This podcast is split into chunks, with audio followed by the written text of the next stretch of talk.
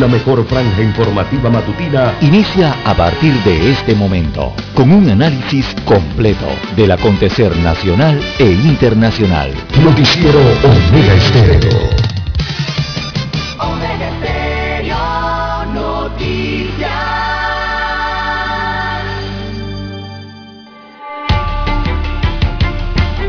Continuación, los titulares, con los hechos que son noticias hoy.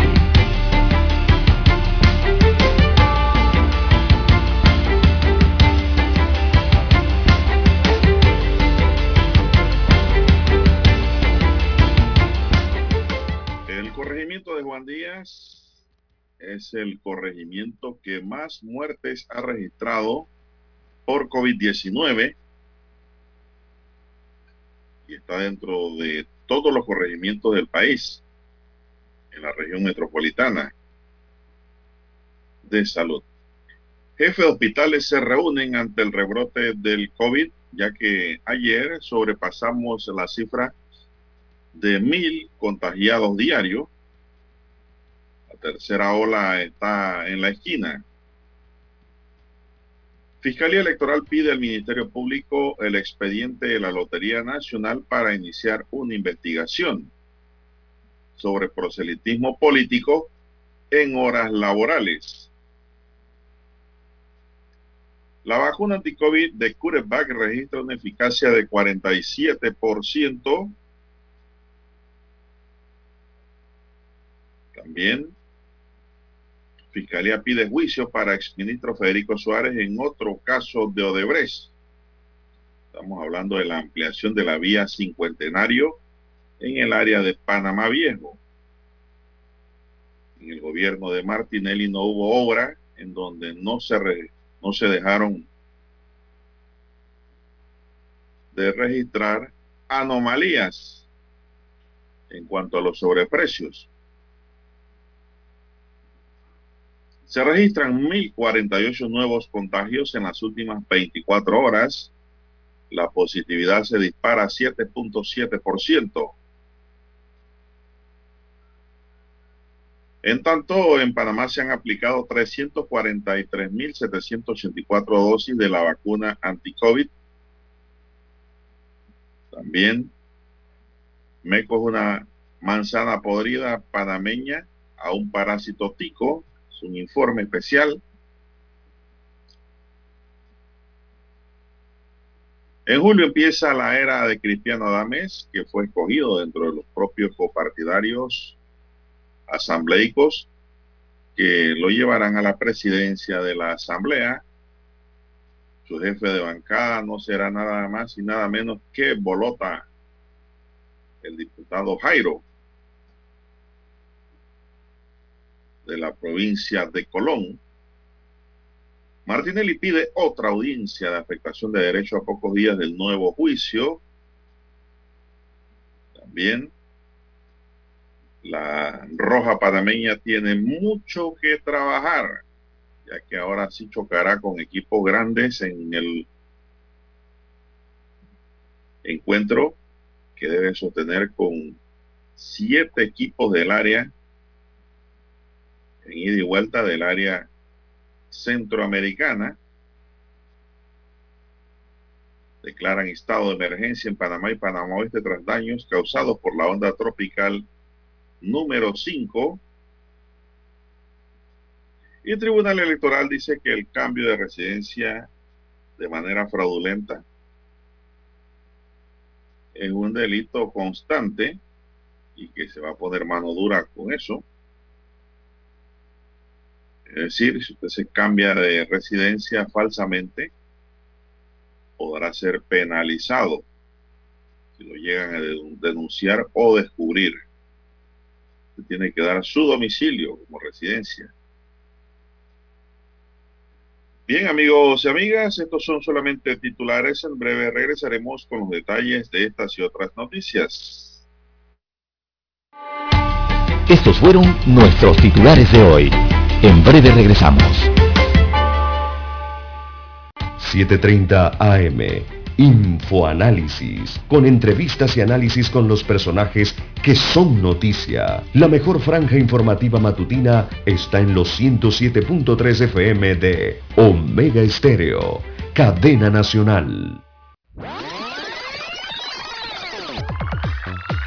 Omega Stereo tiene una nueva app. Descárgala en Play Store y App Store totalmente gratis. Escucha Omega Stereo las 24 horas donde estés con nuestra nueva app.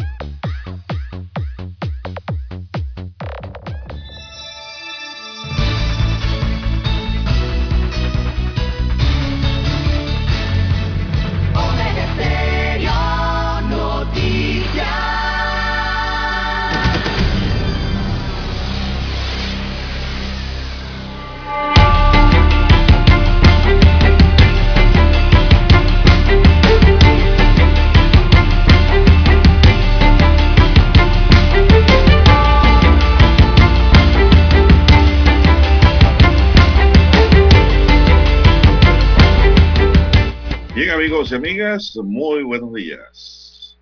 Hoy es jueves 17 de junio del año 2021. Dani Arauz nos acompaña en el tablero de controles y en la mesa informativa les acompañamos César Lara. Y un servidor, Juan de Dios Hernández Sanur. Ese micrófono está muy bajo, usted está muy lejos del micrófono, don César, no se le escucha. Iniciamos esta jornada como todos los días con fe y devoción, ante todo agradeciendo a Dios Todopoderoso por esa oportunidad que nos brinda de poder compartir una nueva mañana y de esta forma llegar así a sus hogares, acompañarles en sus vehículos, en su puesto de trabajo y donde quiera que usted se encuentre a esta hora en Panamá y el resto del mundo. Iniciando esta jornada como todos los días con mucha fe y devoción, ante todo, pidiéndole a Dios para todos salud, divino tesoro, seguridad y protección, sabiduría y mucha fe. Mi línea directa de comunicación es el WhatsApp, es el doble seis catorce catorce cuarenta y cinco. Ahí me pueden escribir al doble seis catorce catorce cuarenta y cinco. Es mi línea directa de comunicación. Dosamente ahí respondo cualquier interrogante, recibo su comunicación Gracias por acompañarnos. César Lara está en redes sociales. Lara, recuérdenos cuál es su cuenta. Bien, estamos en las redes sociales, en arroba César Lara R, arroba César Lara R es mi cuenta en la red social Twitter. Allí puede enviar sus mensajes, sus comentarios, denuncias, fotodenuncias, también el reporte del tráfico temprano por la mañana. Recuerde todos esos incidentes o accidentes, lamentablemente ya lo que pasa en la vía, usted lo puede enviar allí, información que le sirve al resto de los conductores. Recuerde, arroba César Lara, tanto en Twitter como en Instagram. Buenos días, Daniela, a usted, don Juan de Dios, todos ustedes, amigos oyentes, a nivel local, los que nos sintonizan en todas las provincias, todas las comarcas eh, del país, también los que están en el área marítima, los que están fuera de fronteras conectados a través de la magia del ciberespacio, el Internet en omegaestereo.com. Ahí encuentran la señal también los que ya han descargado su apps de Omega Stereo, ¿sí? Usted puede escuchar Omega Stereo en cualquier dispositivo móvil, principalmente su celular, descargue el apps de su tienda favorita. También los que nos sintonizan a través del canal 856 de Tigo, televisión pagada por cable a nivel nacional. Solamente toma su control remoto y marca el 856 y allí entonces tiene la señal de Omega Stereo en su televisor. Buenos días, eh, don Juan de Dios, ¿cómo amanece para este jueves 17 de junio del 2021? Muy bien, muy bien, gracias a Dios. Hoy vamos a entrar en materia de inmediato, y es que la mayor cantidad de muertes en el país debido a la COVID-19 se reporta en la, en la región metropolitana de salud, del Ministerio de Salud. Según un informe del MINSA, de las 6.452 muertes que van hasta el momento, 1.785 se reportaron de esta región del país, o sea, un 27%. Y de esas, una parte importante se concentra en los corregimientos de Guandía, Tocumen y 24 de diciembre. Estamos hablando de los fallecidos, Lara, por la COVID-19, volumen y los corregimientos más eh, de hecho, habitados. Juan Díaz es el corregimiento del país con más defunciones al alcanzar la cifra de 234 decesos en lo que va de la pandemia, seguido de Tocumen con 204 y luego la 24 de diciembre con 186 defunciones. El grupo de edad entre 60 y 79 años registra la mayor cantidad de decesos con 3.111. Luego están los mayores de 80 años con 1.724 y también está creciendo el grupo entre 40 y 59 años con 1.292 fallecimientos. Según la OEPS, la Organización Panamericana de la Salud, el análisis de la tendencia de las muertes por grupos de edad y de los casos en Panamá muestra una relación inversamente proporcional. Es decir, que mientras los casos presentan una franca tendencia al aumento en las últimas tres semanas. Por el contrario, las muertes tienen un marcado exceso. Es decir, están aumentando los casos, pero eh, los decesos están bajando. Dicha tendencia es más evidente en los mayores de 60 años, seguido del grupo de edad económicamente activo entre 20 y 59 años, precisa el informe. El documento también menciona que teniendo en cuenta que en Panamá se priorizó la vacunación a la población mayor de 60 años, poco después de iniciada el 20 de enero y que actualmente está la mayoría cubierta con la segunda dosis, preliminarmente podría generarse la hipótesis de que las tendencias observadas pudieran ser efectos de la vacunación. No obstante, enfatizaron en que se deberá continuar observando la situación y tener más información de lo que ocurre en otros grupos de la población donde se van ampliando la vacunación para tener conclusiones mucho más concretas. Hasta el pasado 4, 14 de junio, Panamá continuaba en el segundo lugar entre los países de Centroamérica con mayor número de muertes después de Guatemala, que tiene 8.452. Además, registra una mortalidad de 148.8 decesos por cada 100.000 habitantes, inferior a la mortalidad promedio para América, la cual es de 177.7 por cada 100.000 habitantes, y por eso, y está por debajo de siete países de la región. Pero tenemos que Perú, Brasil, Argentina, Colombia, Estados Unidos, México y Chile están por encima. En cuanto a los casos activos durante las dos últimas semanas, se tiene un incremento del 45% en esta región. El país pasó hace una semana a tener 6.276 casos activos a 9.091 esta semana. Es decir, los números están subiendo y ya pasamos las cifras de 1.000 ayer. Ese eso motivó que se incrementaran las pruebas para detectar nuevos casos de los corregimientos de San Francisco, Juan Díaz y Betania, precisa el informe. Eso es lo que le puedo manifestar, don César, amigos y amigas. Juan Díaz está a la cabeza con los números de decesos, seguido de Tocumen y la 24 de diciembre, es lo que dice el informe. Sí, así es. Evidentemente, don Juan de Dios, eh, las cifras, el porcentaje mayores de defunciones están en la provincia de Panamá. La segunda provincia donde más fallecen personas por COVID-19 sigue siendo la provincia de Panamá Oeste. Después sigue la provincia de Chiriquí. Eh, a continuación, Veraguas y sucesivamente, ¿no? Entre ellos también se encuentra eh, porcentualmente la comarca Gunayala Así que hay que tener eh, mayor cuidado y conciencia con el COVID-19, don Juan de Dios. Eh, ayer, precisamente, ya que usted hablaba de la Organización Panamericana de la Salud, ayer precisamente la OPS, la Oficina Regional de las Américas, pidió a todos los países del continente americano, pero en especial a 10 naciones con alta transmisión, entre ellas Panamá pidió endurecer las medidas contra el COVID-19. Así que la entidad eh, eh, recomienda enfáticamente usar eh, mascarillas, mantener el, distanciamiento físico entre personas y evitar las aglomeraciones. según el informe rendido ayer, en el que piden entonces endurecer estas medidas en, varios, en varios países. Esto con el objetivo, claro, de contener la propagación del virus en lugares de alta transmisión. ¿Dónde están los lugares de alta transmisión ahora mismo en el continente americano? Bueno, son las regiones de México y Brasil principalmente, también Cuba, República Dominicana, Guatemala, Panamá, Colombia, Bolivia, Chile y Uruguay. Son los países que han reportado un alza de contagios recientemente, según dijo la directora de la OPS para las Américas. Así que ellos insisten a todos estos países, estos 10 países principalmente, endurecer las medidas de salud pública en lugares con alta transmisión.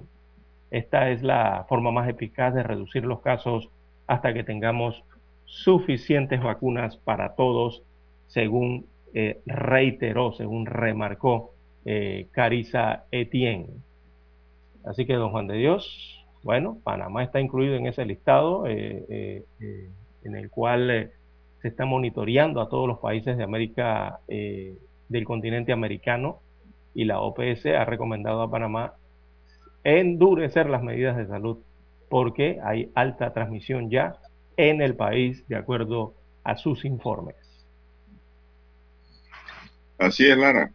Bueno, pero digo, esa forma en cómo se está llevando a cabo, Lara, los toque de queda escalonado, yo creo que lo que hacen es enredar más al país. El Ministerio de Salud debería aplicar un solo horario para los toques de queda. Vamos a hacer una pausa para regresar con más. Noticiero Omega Estéreo.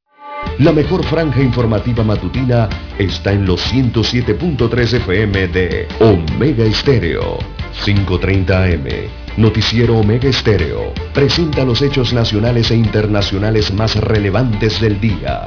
7.30 AM. Infoanálisis.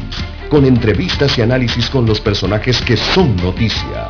De 8 y 30 a 9 y 30 de la mañana, sin rodeos, con Álvaro Alvarado. De lunes a viernes, por Omega Estéreo.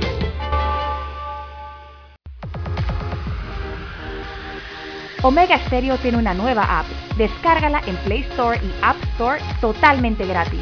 Escucha Omega Stereo las 24 horas donde estés con nuestra aplicación totalmente nueva. En centrales telefónicas, la casa del teléfono es tu mejor opción. Asesoramos y ofrecemos buena atención con años de experiencia trabajando para ti. La casa del teléfono, ubicados en Via Brasil y lista hermosa. La casa del teléfono, líder de telecomunicaciones. La casa del teléfono, distribuidores de Panasonic.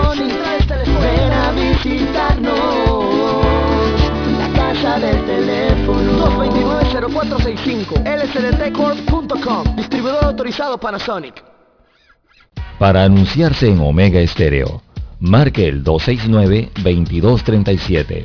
Con mucho gusto le brindaremos una atención profesional y personalizada. Su publicidad en Omega Estéreo. La escucharán de costa a costa y frontera a frontera. Contáctenos 269-2237. Gracias.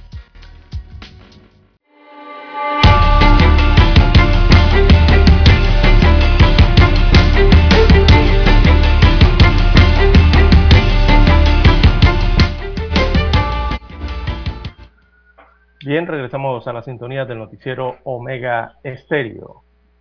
Bueno, como ya señalábamos, los contagios eh, de COVID-19 superan eh, los mil. Así que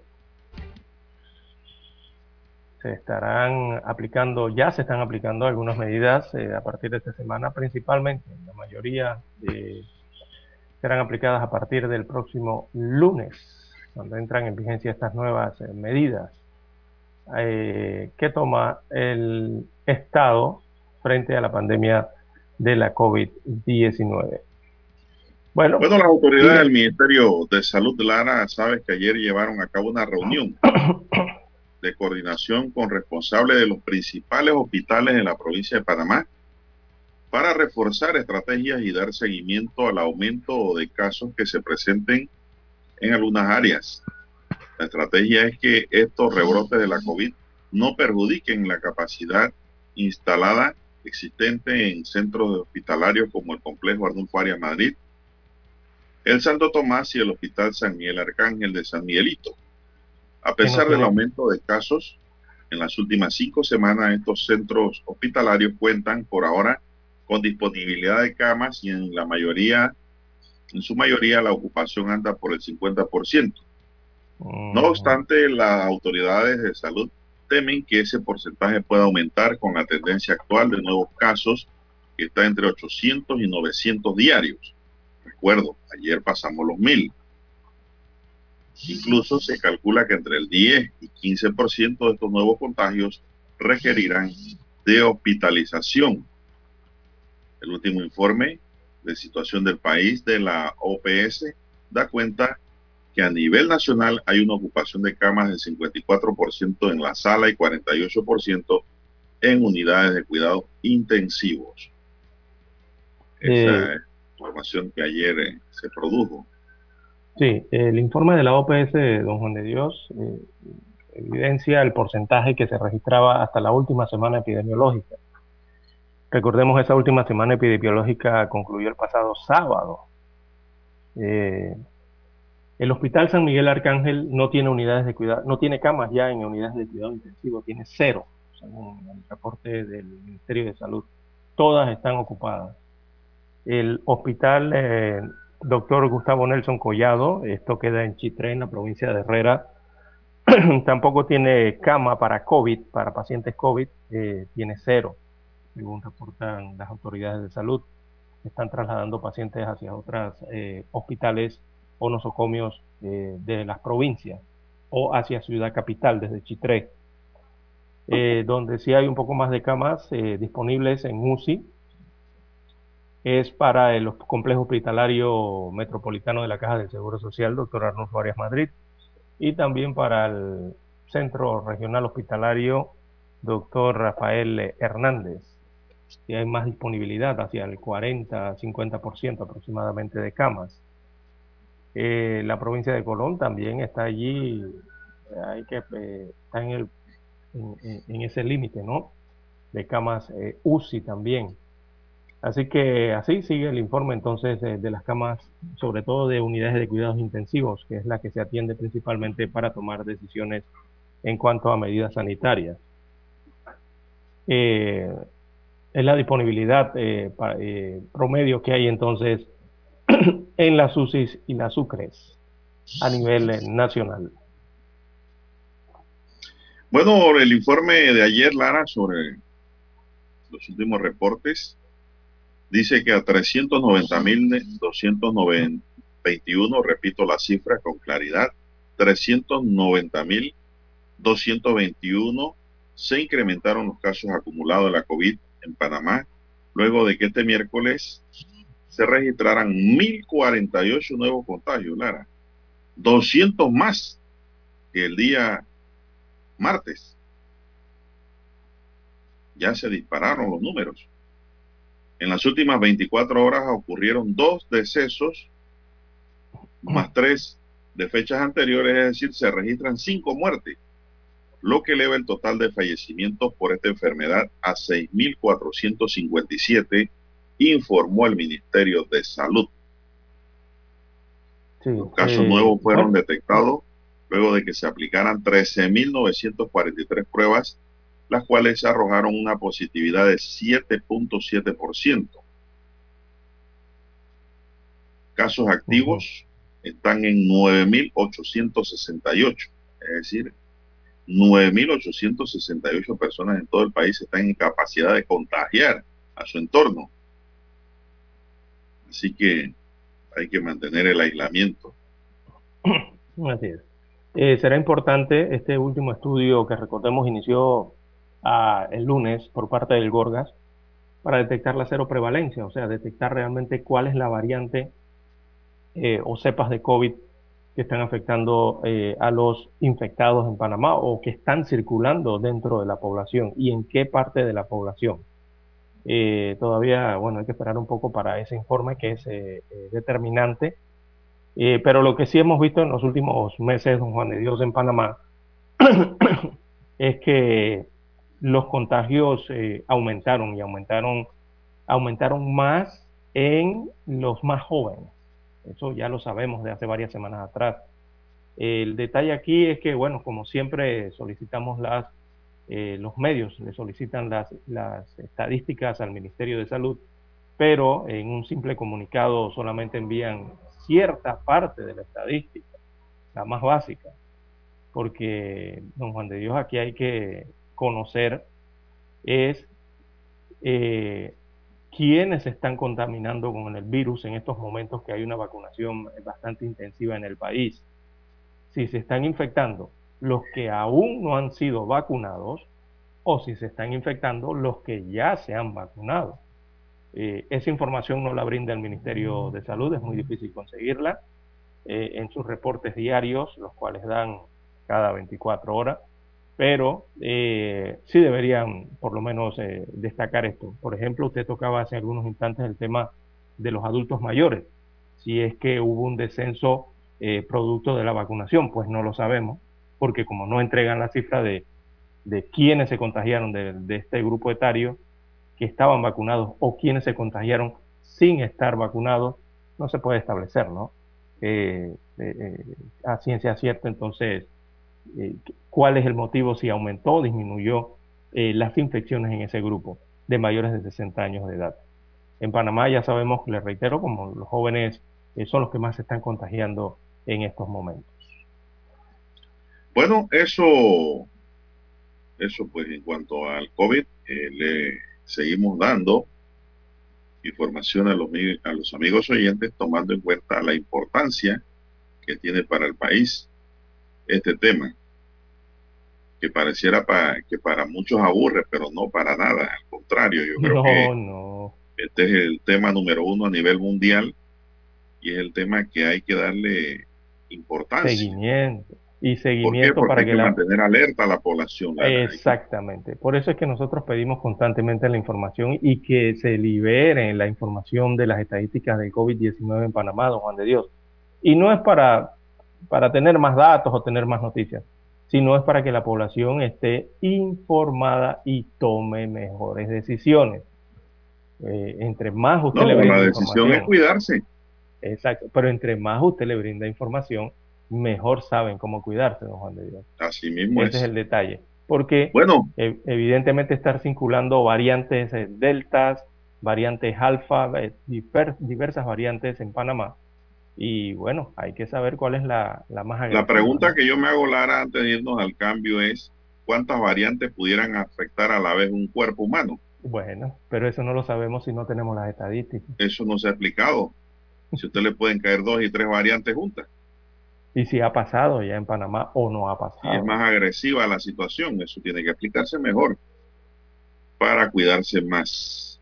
Bueno, Daniel Enrique, vamos a la pausa y regresamos.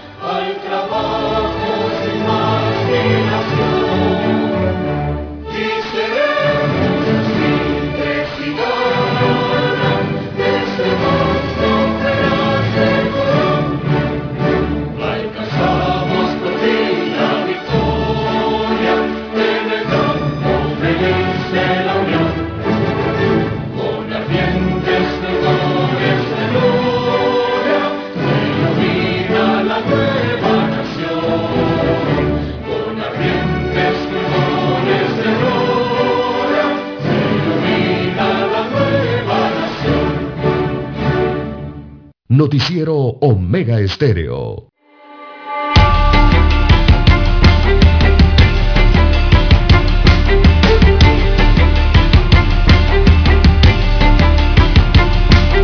Bien, avanzamos en esta mañana, son las seis, cuatro minutos, están en sintonía de la cadena nacional Omega Estéreo con su noticiero, el primero con las últimas, un noticiero diferente para gente pensante, para gente inteligente. Gracias por su sintonía. Seguimos y tenemos que la Fiscalía Especial Anticorrupción informó ayer que solicitó el llamamiento a juicio para nueve personas por el caso de renovación del patrimonio histórico en la vía cincuentenario a la altura de Panamá Viejo, obra que estuvo a cargo de Odebrecht durante la administración gubernamental 2009-2014 de Ricardo Martinelli. En la vista fiscal, el Ministerio Público argumentó que en la investigación se acreditó que todas las empresas concursantes se pusieron de acuerdo para hacer que la constructora ganara la licitación.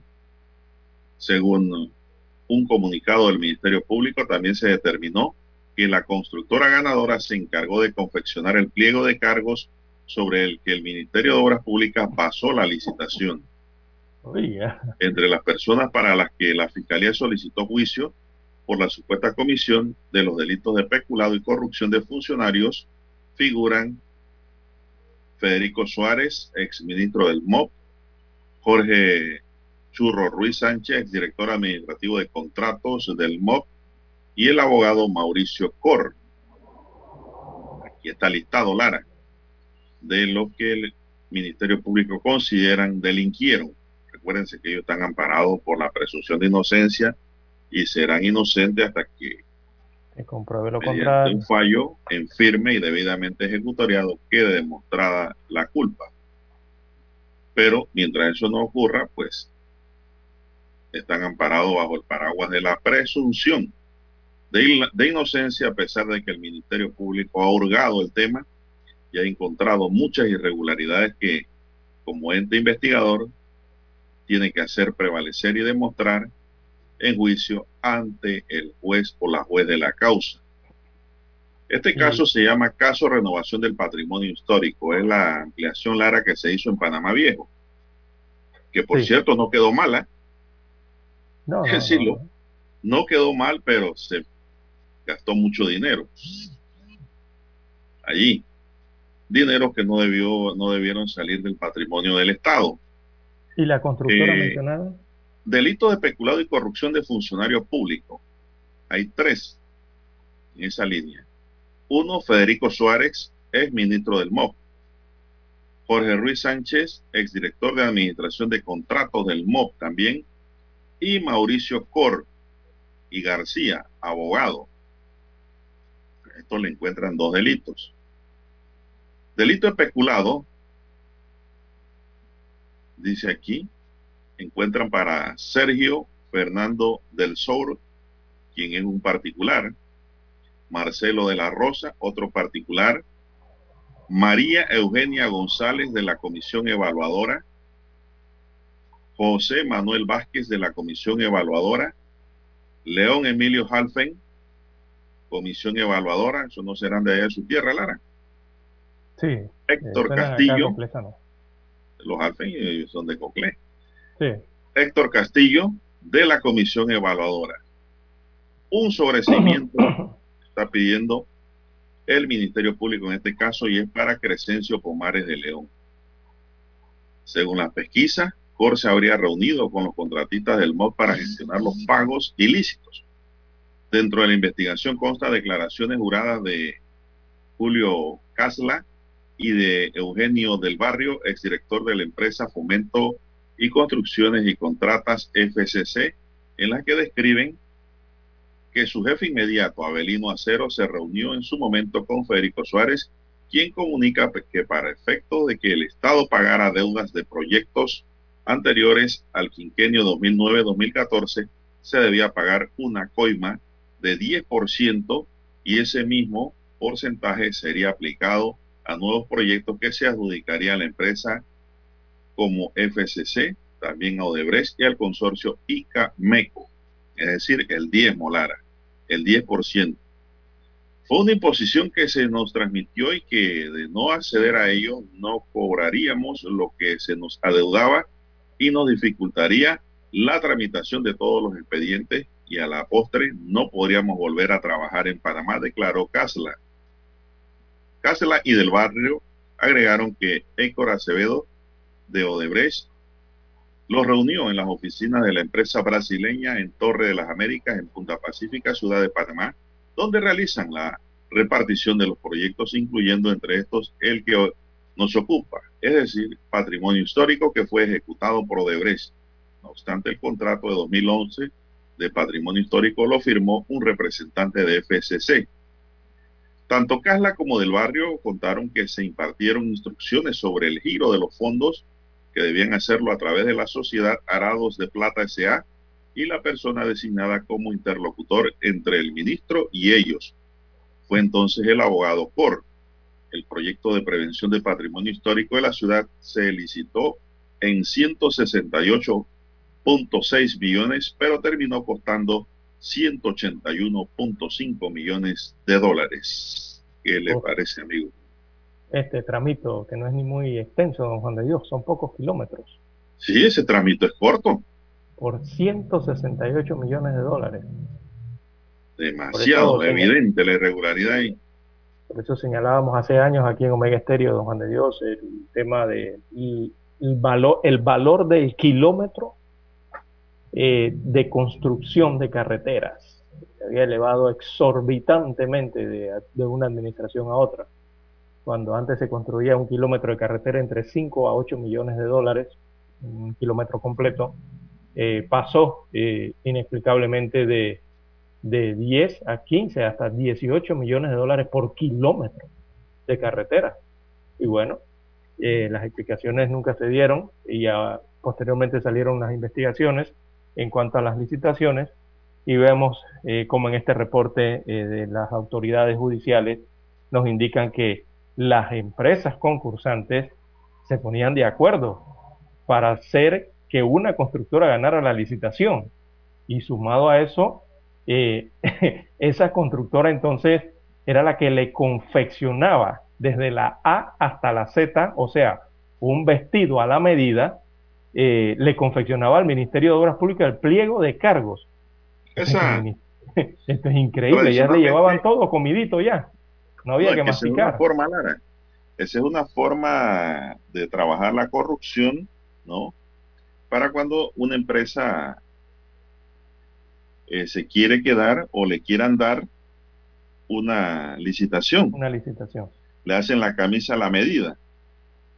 Y aquí, según la Fiscalía, quedó evidenciado, ¿no? Es decir, que en vez de contrataciones públicas, que es el ente regulador, la Dirección de Contrataciones Públicas, sacar la camisa y al que le quedaba que se la pusieran, no, ahí la llevaban hecha ya. Para cuando salía la licitación, al que le quedaba era el que la confeccionaba. Un claro acto de corrupción de verdad. Increíble. O sea, hacer la camisa en base a los intereses del país, en base a los mejores intereses de la nación. Eh, no, aquí era al revés, aquí era eh, del closet de las empresas era donde salía el vestido ya se los llevaban al Ministerio de Obras Públicas. Este es el que hay que ponernos. Yo espero que esto haya cambiado ya, Clara, que no siga ocurriendo. Y yo creo que el gobierno tiene que promover un ente de fiscalización, Lara, de todas estas actividades que pasen por contrataciones públicas. Que investigue no solo los actos que realice contrataciones públicas, sino también las propias conductas de los altos funcionarios de las diversas instituciones y ministerios, de donde salen precisamente los pliegos de cargo. Claro. Que eso tiene un allá y un acá. A contrataciones públicas le envían el pliego de cargo. ¿Quién? La institución. Si eso sale podrido, Lara, créame que toda la caja de manzana se va a podrir. Entonces yo no sé si en el gobierno existe esa división de fiscalización de contrataciones que esté por encima, que sea un ente fiscalizador del trabajo que vaya a pedir el gobierno. Oiga, estoy dando muchas ideas para el gobierno que venga el 2024, Lara. Para demostrar transparencia, Y no solo demostrar, sino para ser transparente. Porque no solo demostrar, usted puede mostrar una cosa que no es y está vendiendo una falsedad, sino que para que las cosas se hagan de manera correcta, Lara. Así es. Bien, parece eh, que esas cosas hay que mirarlas con detenimiento. Si no lo quiere hacer este gobierno, que lo vaya pensando, lo vayan pensando los candidatos jóvenes que quieren ser presidentes de la República para tener un país con el uso adecuado de los recursos que produce y que no se lo lleven unos cuantos y salgan millonarios. Entran limpio y salen millonarios, Lara. Entran millonarios y salen multimillonarios. Multimillonarios. Eso no puede seguir. en, esa investigación, en esa investigación se mencionó a la compañía Meco Panamá. Recordemos que Meco Panamá es una compañía panameña. Es, es una filial entonces de la central que tienen en Costa Rica y que también tiene filiales en Nicaragua, El Salvador eh, y Colombia, además de Panamá. Bueno, eh, don Juan de Dios tiene sus problemas en Costa Rica esta empresa y acá en Panamá tratan de hacer eh, o esclarecer en cuanto a qué proyectos están eh, desarrollando esta compañía aquí en Panamá, la compañía MECO, y tiene proyectos por más de 900 millones de dólares. Hacemos la pausa y le traemos detalles de esa información. Somos Omega Estéreo. 40 años siendo la cadena nacional en FM Estéreo pionera en Panamá. Desde los estudios de Omega Estéreo, establecemos contacto vía satélite con la voz de América. Desde Washington, presentamos el reportaje internacional.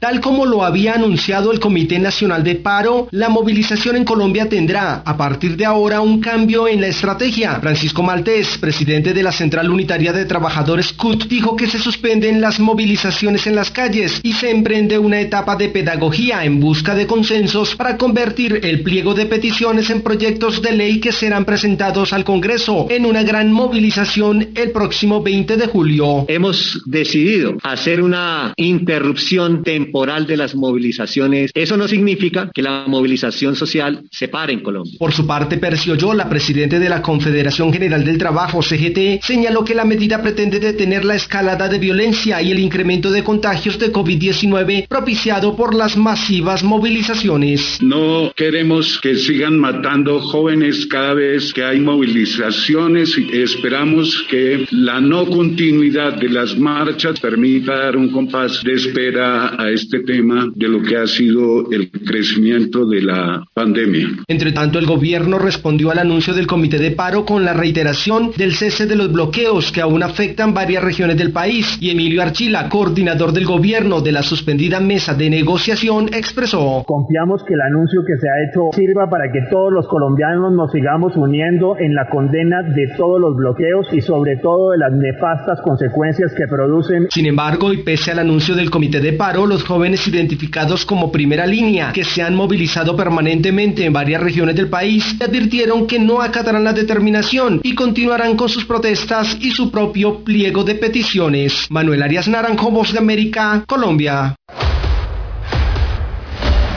Escucharon vía satélite desde Washington el reportaje internacional.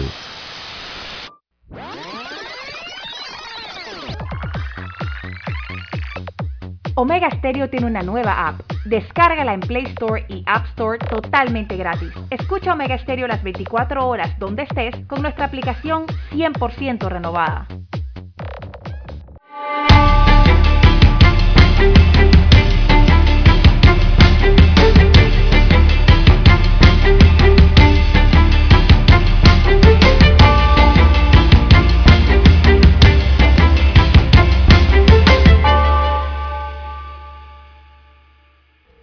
Bien, seguimos. Eh, escriben algunos oyentes, Lara, a mi WhatsApp, doble seis, catorce, catorce, cuarenta y cinco, y lo que veo es que sienten desconfianza en la aplicación de la justicia. Dicen porque si no resultan inocentes, resultan no culpables. Y si no, resultan sobreseídos. Es lo que me escriben los oyentes. Eso indica entonces, Lara, en el termómetro de la opinión pública, de que no hay confianza en una justicia clara que dé realmente a la sociedad certeza del castigo a quien haya delinquido. Porque hay veces que las cosas son públicas y notorias, sin embargo, las pruebas no son suficientes para demostrar y precisar lo que el público ve que es público y notorio. Y resulta ser que son inocentes al final de la historia. Entonces, esa es la percepción que me dan los oyentes que me escriben en este momento. ¿Qué lista tiene usted allá, Lara, que, de la que nos iba a hablar? Bien, eh, en cuanto al tema de MECO, que ha estado sonando mucho en Centroamérica, a nivel latinoamericano y sobre todo también en Panamá, eh, porque hay un empresario centroamericano altamente conocido en Panamá, don Juan de Dios, eh, que se mantiene tras los barrotes en las celdas de la OIJ de Costa Rica, hasta el momento en donde se han iniciado las investigaciones, ¿no? las audiencias en este país hermano por el tema de eh, supuestos sobornos para la eh, consecución de contratos en infraestructura pública de ese país. Acá en Panamá, don Juan de Dios, eh, MECO tiene actualmente proyectos por más de 900 millones de dólares, tanto proyectos en ejecución como otro nuevo proyecto, porque van a hacer, les toca hacer, don Juan de Dios, el proyecto de la carretera de Bacamonte. Eso es un proyecto por unos eh, más de 50 millones de dólares eh, que el Ministerio de Obras Públicas entonces adjudicó a la constructora MECO en su filial permanente aquí en Panamá. Así que esto es producto de un fallo de un tribunal administrativo, eh, el de contrataciones públicas, supongo que se refieren, en cuanto a este proyecto de Bacamonte que originalmente había sido adjudicado a, la constructora CUSA. Así que lo va a concluir o lo va a hacer la constructora MECO. Eh, es el diseño, construcción de la carretera autopista Puerto de Bacamonte, esto en la provincia de Panamá Oeste. Eh, el MOP el día de ayer eh, realizó una explicación en cuanto a los proyectos que MECO llevaba a cabo acá en Panamá y señala el MOP que el Estado panameño a través de esa institución ha adjudicado en anteriores administraciones a este contratista eh, TICO una veintena de proyectos, de los cuales 12 contratos se encuentran en ejecución por el orden de 862 millones de dólares. 862.7 millones de dólares son los contratos que se encuentran en ejecución con la constructora MECO en Panamá.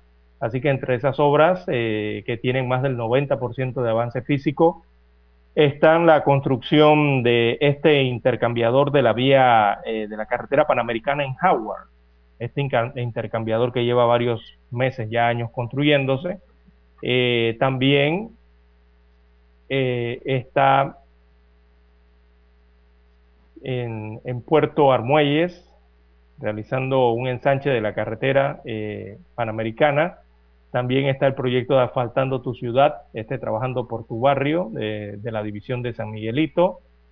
la otra construcción de Puente de las Américas a Raiján, eh, el diseño para la construcción y rehabilitación de ese ensanche, también lo tiene la constructora MECO actualmente.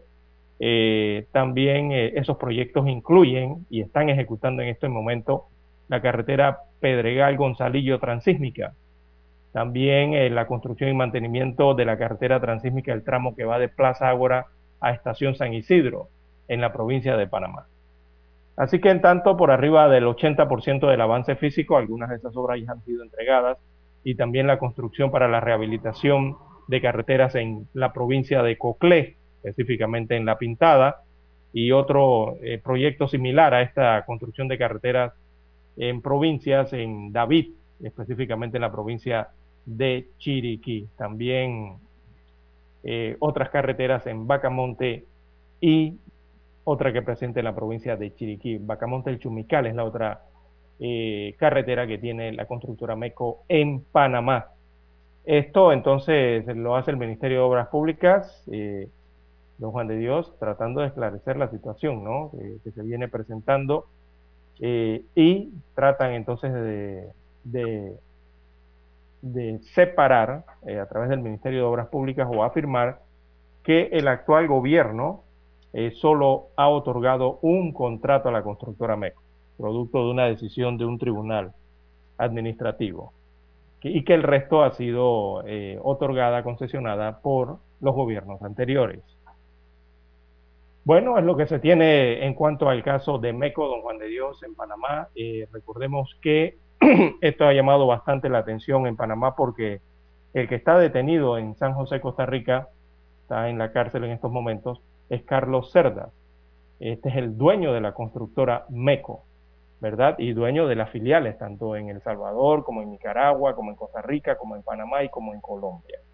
Entonces, esta empresa tiene operaciones permanentes en Panamá y saltó entonces eh, eh, a la palestra el tema porque él ya había sido investigado en el caso Blue Apple en Panamá, en donde este empresario aceptó un acuerdo de colaboración por el supuesto pago de comisiones para obtener o para agilizar contratos de infraestructura pública aquí en Panamá.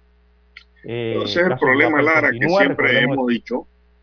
Ese es el problema que siempre hemos tocado de que los acuerdos de colaboración, Lara, son como especie de un premio a la impunidad. Porque en un acuerdo de colaboración usted supuestamente tira al agua al resto de los maleantes, ¿verdad? A usted no le pasa nada y usted sigue haciendo contrato en el país donde colaboró. Por eso es que yo no estoy de acuerdo con esos acuerdos de colaboración y lo he manifestado una y otra vez. Yo creo que la justicia debe ser igual para todo y que el Ministerio Público haga su trabajo. Punto. Porque eso que te den, Lara, la comida masticada y entonces tú empiezas a buscar de lo que ya te confiesan, esas confesiones, eso lo debe provocar el propio Ministerio Público a través de la coerción de la aplicación de la ley. Claro, amigos y amigas. Vamos a ver si cuando una persona está implicada, que lo encierran, ¿no?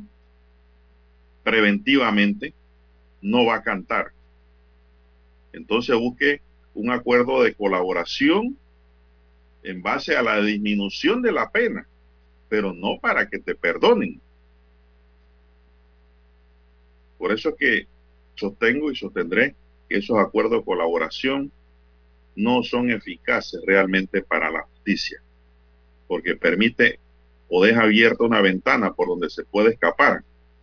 Uno de los más solicitados, los más buscados por la justicia, y al final es, su actuación se constituye en un éxito al burlar realmente los alcances del poder punitivo del Estado en cuanto a la aplicación de la pena y la justicia. Por eso que siempre pasa eso. Mire usted, en Costa Rica, ¿por qué no ha hecho acuerdo de colaboración? Lara, es la gran pregunta. Sin embargo, aquí en Panamá, sí tuvo su acuerdo de colaboración en el caso Blue Apples. Y aquí no ha pasado nada, cosa que se ha pasado allá en Costa Rica. Bueno, esperemos que las investigaciones fluyan de manera correcta. En otro tema para esta mañana tenemos que la Fiscalía General Electoral que dirige el abogado Dilio Arce solicitó al Ministerio Público una copia autenticada del expediente del caso que lleva esa entidad por supuesto proselitismo en horas laborables en la Lotería Nacional de Beneficencia.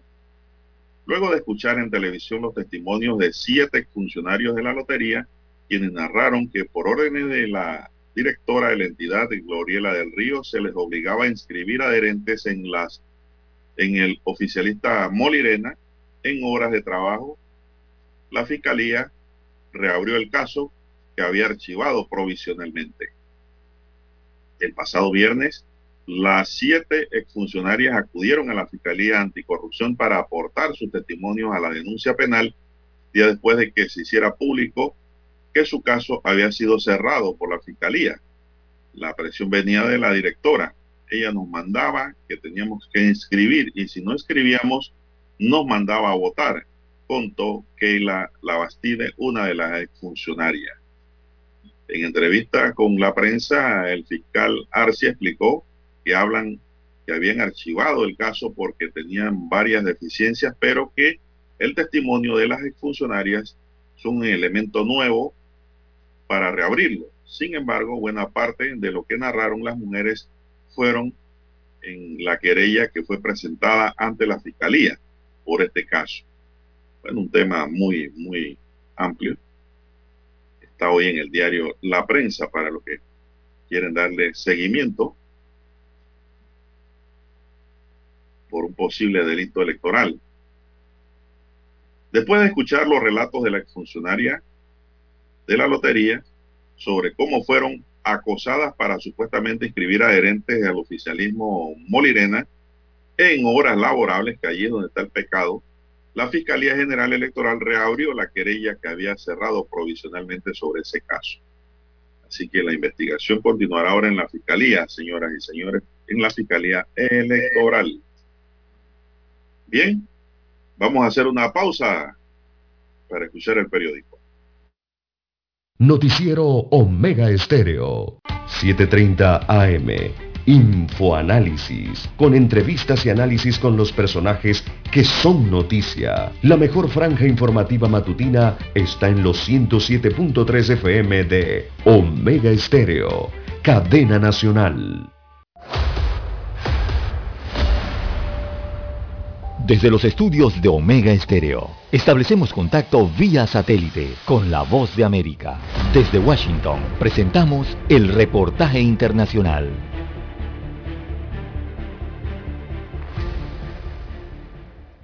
La compañía General Motors aumentó su gasto en vehículos eléctricos y autónomos, adelantó los planes para dos plantas de baterías en Estados Unidos y pronosticó ganancias para el segundo trimestre superiores a lo esperado. El fabricante de automóviles número uno de Estados Unidos dijo que ahora gastará 35 mil millones de dólares hasta 2025 en vehículos eléctricos, un aumento del 75% desde marzo de 2020 cuando comenzaron los cierres por la pandemia. El gasto adicional de General Motors acelera una carrera a escala mundial entre los fabricantes de automóviles y las empresas de tecnología para expandir las ofertas de vehículos eléctricos. La consultora Alex Partners dijo que las inversiones en vehículos eléctricos para 2030 podrían totalizar 330 mil millones de dólares, un aumento del 41% respecto a la perspectiva de inversión comparable de la empresa hace un año. Los fabricantes de automóviles están presionando a funcionarios gubernamentales de Estados Unidos, Europa y China para que utilicen fondos públicos con el fin de compensar los costos de trasladar sus flotas de motores de pistón a baterías, en particular las inversiones necesarias para la infraestructura de carga. Alejandro Escalona, Voz de América. Escucharon vía satélite desde Washington el reportaje internacional.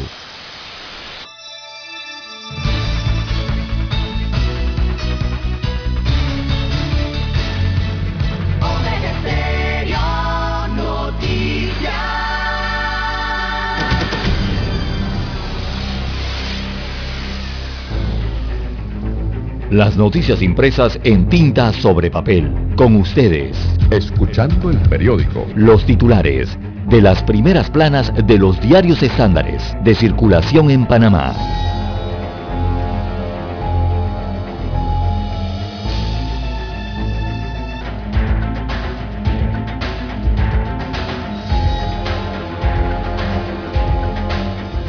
Bien, amigos oyentes, el diario La Estrella de Panamá titula para este jueves 17 eh, de junio del año 2021.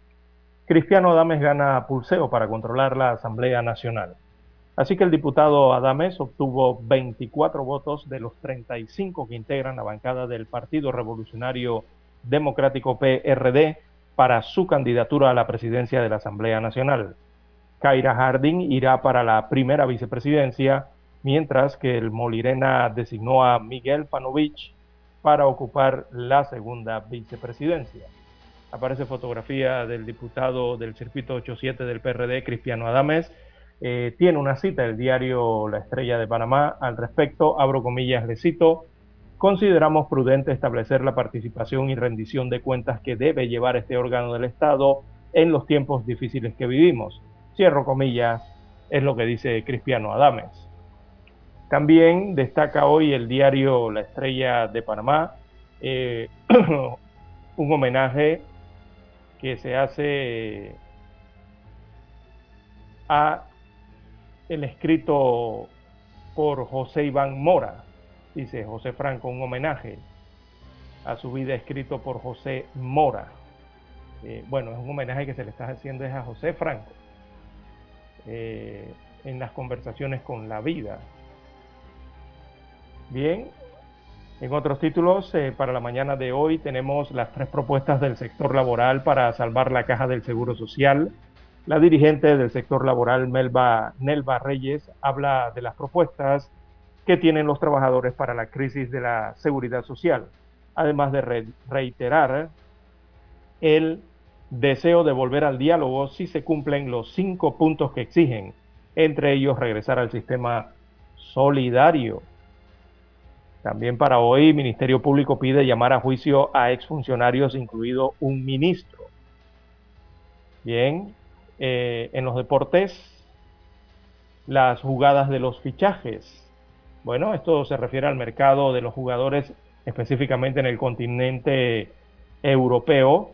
Eh, ese, eso en Europa no se detiene y los clubes buscan hacer sus mejores jugadas. También en la sección de gastronomía del diario La Estrella de Panamá, prácticas que realizan los chefs locales para mantener una gastronomía sostenible y un día para generar conciencia. También para hoy la Estrella de Panamá destaca el reporte cinematográfico de Atlantis, la película que desafió los límites de Disney. Un recuento al cumplirse los 20 años, destaca la Estrella de Panamá. La fotografía principal del rotativo fue captada en Ginebra, Suiza, en el continente europeo, y versa sobre un encuentro constructivo. En la gráfica se observa al presidente de Rusia, Vladimir Putin, y el presidente de los Estados Unidos eh, de América, Joe Biden, eh, momentos en que estrechan ambos sus manos eh, en la reunión que sostuvieron este miércoles en Bruselas que fue calificada por el mandatario ruso como constructiva. Ambos mandatarios acordaron, entre otras cosas, hacer volver a sus respectivos embajadores, tanto a Washington como a Moscú, luego que en marzo fueron retirados por fricciones de ambos, eh, de los dos eh, países.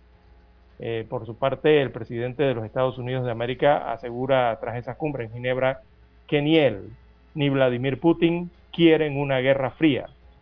Así que el mandatario norteamericano afirmaba que en los próximos meses se servirán de prueba entonces para ver si las conversaciones con el presidente ruso eh, sirven para acercar a estos dos eh, países. Bien, la estrella de Panamá eh, también muestra hoy el cuadro COVID-19, 390.221 casos confirmados, 6.457 eh, víctimas o fallecimientos a lo largo de la pandemia.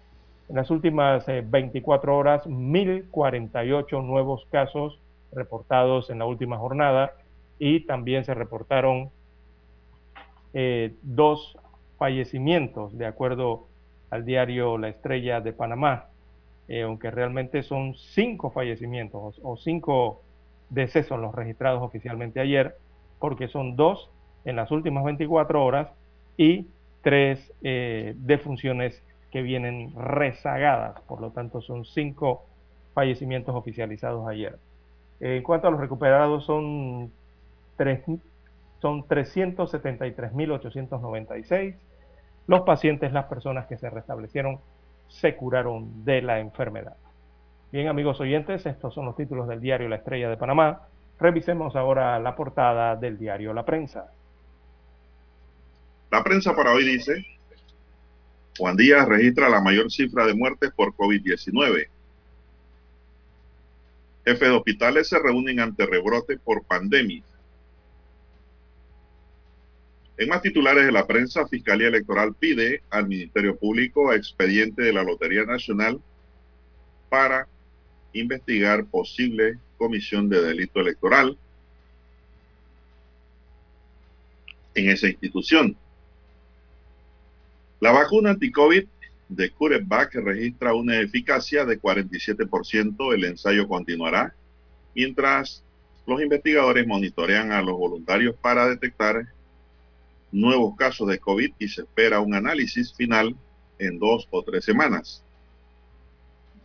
Fiscalía pide juicio para exministro Federico Suárez en otro caso de Odebrecht en fondos públicos. Y el caso es de renovación del patrimonio histórico en Panamá Viejo. Se registran 1.048 nuevos contagios en las últimas 24 horas. La positividad es de 7.7, según el Ministerio de Salud en su informe diario. En Panamá se han aplicado 1.343.784 dosis de la vacuna anti-COVID en inmunizaciones. Meco es una manzana podrida. Así es, meco de una manzana podrida panameña a un parásito tico. El personal de Meco no debe por ningún motivo cometer un acto ilegal e indebido ni inducir a instruir a un tercero a cometerlo, reza la entrada de la sección 3.4 del Código Ética de Constructora MEC. Parece que una vez más la empresa costarricense dejó claro que no sigue su propio mandamiento ético, es decir, letra muerta. El país perdió 15% del empleo mientras crecen los movimientos informales. Efectos en sistema de pensiones. Tras 30 años destaca la prensa hoy. En Panamá, los empleos informales, por llamarle de alguna manera, en 30 años de expansión del empleo, Panamá perdió 15% de sus puestos de trabajo, y más ahora con la pandemia. En julio empieza la era de Cristiano Adames en la Asamblea Nacional. Martinelli pide otra audiencia de afectación de derechos a pocos días del nuevo juicio. La audiencia se celebrará el próximo viernes 18 de junio a las 10 y 30 de la mañana tras una solicitud de la abogada Alma Cortés. La Roja tiene mucho por trabajar. La Selección Nacional de Fútbol de Panamá ha cumplido su segundo objetivo, la ruta hacia el Mundial de Qatar 2022. También declaran estado de emergencia en Panamá y Panamá Oeste tras daños causados por la onda tropical número 5. Así es, Real Madrid anuncia la salida de su capitán Sergio Ramos. Tribunal Electoral dice que el cambio doloso de residencia, el delito electoral más cometido por la población. Operación del astillero Balboa en la mira de empresas locales y extranjeras. Autoridad Marítima de Panamá pide auditoría en obras de muelles de Taboga. Y en el plano internacional también tenemos que Joe Biden confronta a Vladimir Putin por derechos humanos y ciberataques. Israel advierte que continúan los ataques con globos incendiarios desde Gaza. Despega cohete chino que lleva primera tripulación a una estación espacial. Amigos y amigas, estos son los titulares del diario La Prensa y concluimos así la lectura correspondiente a la fecha. Hasta aquí, escuchando el periódico. Las noticias de primera plana, impresas en tinta sobre papel.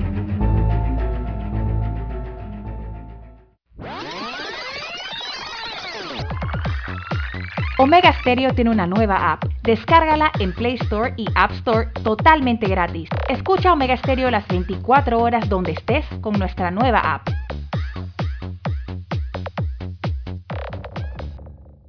Para anunciarse en Omega Stereo, marque el 269-2237.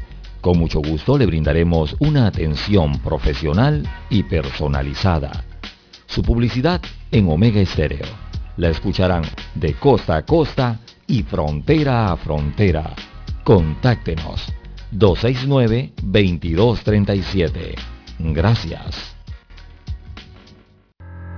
El 7 de febrero de 1981 ocurrió uno de los hechos más importantes de la radiodifusión en Panamá los panameños fuimos testigos del nacimiento de la mejor cadena nacional en FM estéreo.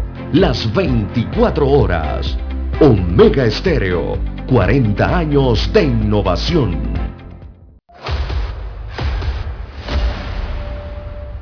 Desde los estudios de Omega Estéreo, establecemos contacto vía satélite con la voz de América. Desde Washington, presentamos el reportaje internacional.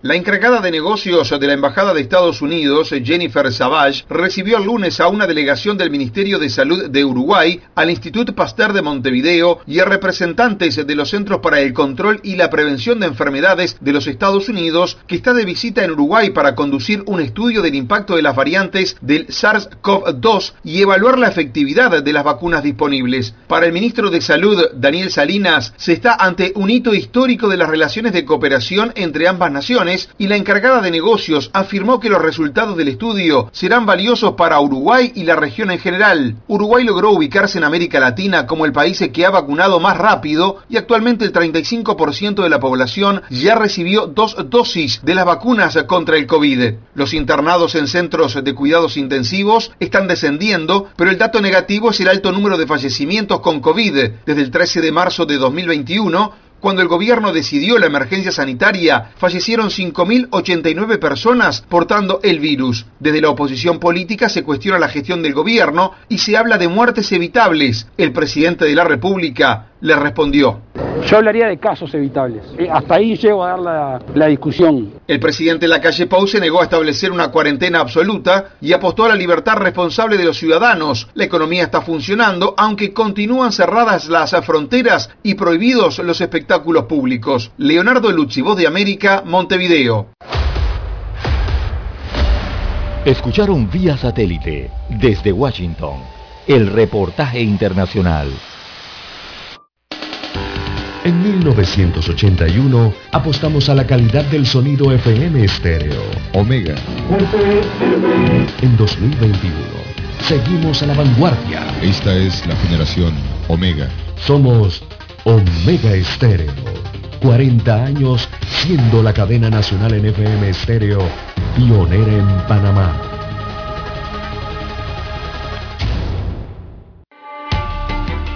Es momento de adentrarnos al mar de la información. Este es el resultado de nuestra navegación por las noticias internacionales más importantes en este momento.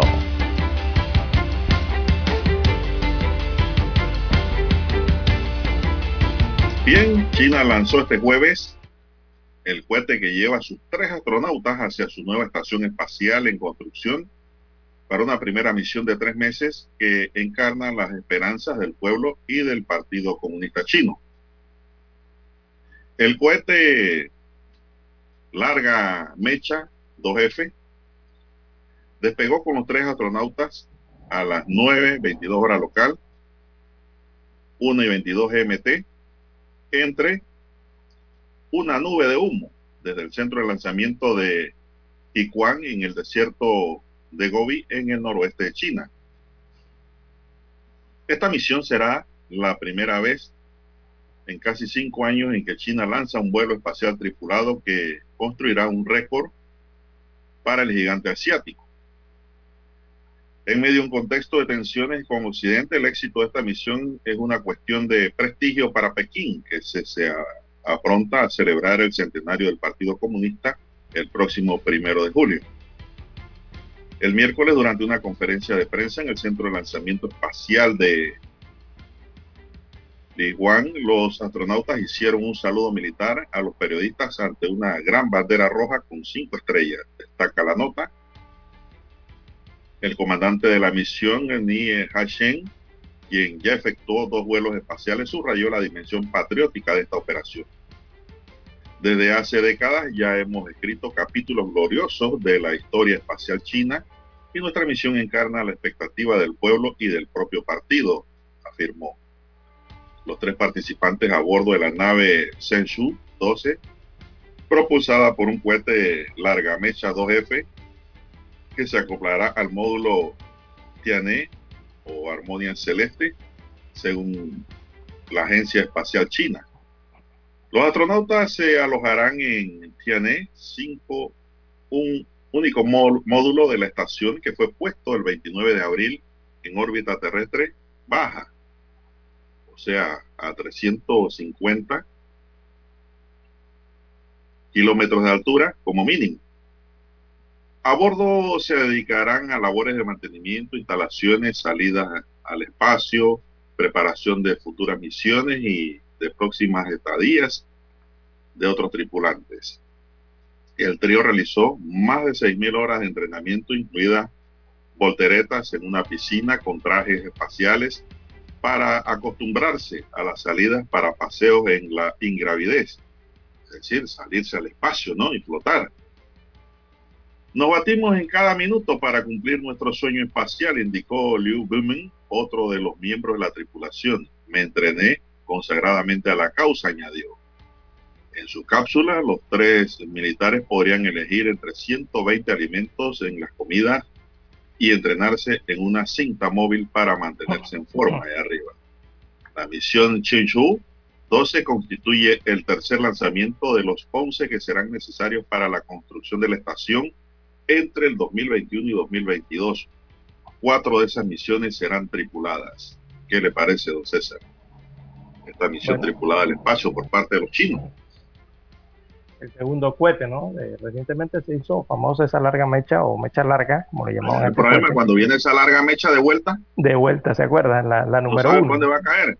Eh, que estuvo en vilo allí a, a, las poblaciones, ¿no? En la órbita eh, en que venía ese, ese, los restos de ese cohete hacia la Tierra. Ahora se va a la larga mecha 2 al espacio. Vamos a ver cuándo regresa Don Juan de Dios. Y ya que usted está por hacia Don Juan de Dios, eh, en Tokio, en Japón, don Juan de Dios, recordemos que allá serán los Juegos Olímpicos, Olímpicos en aproximadamente un mes. Así que el estado de emergencia en Tokio se levantará este domingo. Eso a un mes de los Juegos Olímpicos. Así que el gobierno del primer ministro Yoshihide Suga eh, da el anuncio del levantamiento de estas medidas de emergencia a partir del próximo 20 de junio eh, pero en allá en Tokio y en otras prefecturas se mantendrán otras importantes restricciones, eh, sobre todo en la capital, eh, limitarán notablemente la presencia de público local en la cita olímpica prevista para el 23 de julio, que va del 23 al 8 de agosto, la cita olímpica. Así que por lo menos se levanta este primer, este primer, estas primeras restricciones que tiene la capital donde se van a realizar los Juegos Olímpicos. Eh, va a seguir limitado el tema de los espectadores en las competencias deportivas en Tokio, en los conciertos, 50% de la aforo es allá. Eh, 5.000 personas aproximadamente la asistencia total que se tiene. Eh, y en el tema de los bares, eh, llama la atención esto, ¿no? En los departamentos allá en, en, en Japón, mire usted, los bares y restaurantes deberán seguir cerrando a las 20 horas.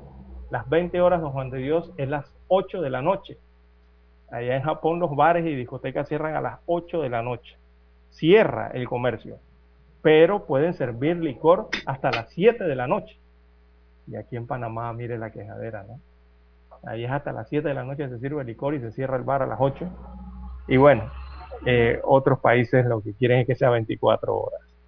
Bueno, eh, eso es en cuanto a los Juegos Olímpicos, una cita importante a nivel internacional, que estamos a casi un mes de ellas y corre, corre todavía, hay que ver cómo se desarrolla la pandemia en Japón, el riesgo de realizarse o no. Así que van a decidir en los próximos días, eh, en las próximas semanas, sobre la presencia o no de espectadores en los estadios, en los locales eh, donde se va a dar las citas de las diferentes disciplinas para estas Olimpiadas en Japón, pero serían espectadores japoneses. Recordemos que los espectadores procedentes del extranjero ya han sido vetados, no, van a aceptar a nadie que vaya de ningún otro país a ver las Olimpiadas allá en Tokio. bueno, que para muchos eso es algo inaudito, ¿no? Y sobre todo en la historia olímpica, que no se había visto esto. Pero bueno, así son las medidas que está tomando Japón en cuanto a la COVID-19 en su país y la realización de estos Juegos Olímpicos. Bueno, tenemos también que Israel denunció ayer que tras haber lanzado ataques aéreos de represalia en la franja de Gaza, seguían llegando globos incendiarios desde el enclave palestino contra su territorio. Primeros incidentes importantes desde el alto el fuego de mayo. Los ataques aéreos israelíes son los primeros desde la llegada al poder del domingo pasado del nuevo gobierno encabezado por el exministro de Defensa Neftali Bennett. que puso fin a más de 12 años de gobierno ininterrumpido de Benjamín Netanyahu. Un portavoz del Servicio de Bomberos declaró a la Fran Press que los equipos de intervención estaban luchando en la noche del miércoles contra cuatro focos de incendios provocados por globos lanzados desde la franja de Gaza por segundo día consecutivo. Por otro lado, soldados israelíes mataron en Cisjordania a una mujer que según estos intentó investir con su vehículo a varios militares israelíes. sigue la tensión.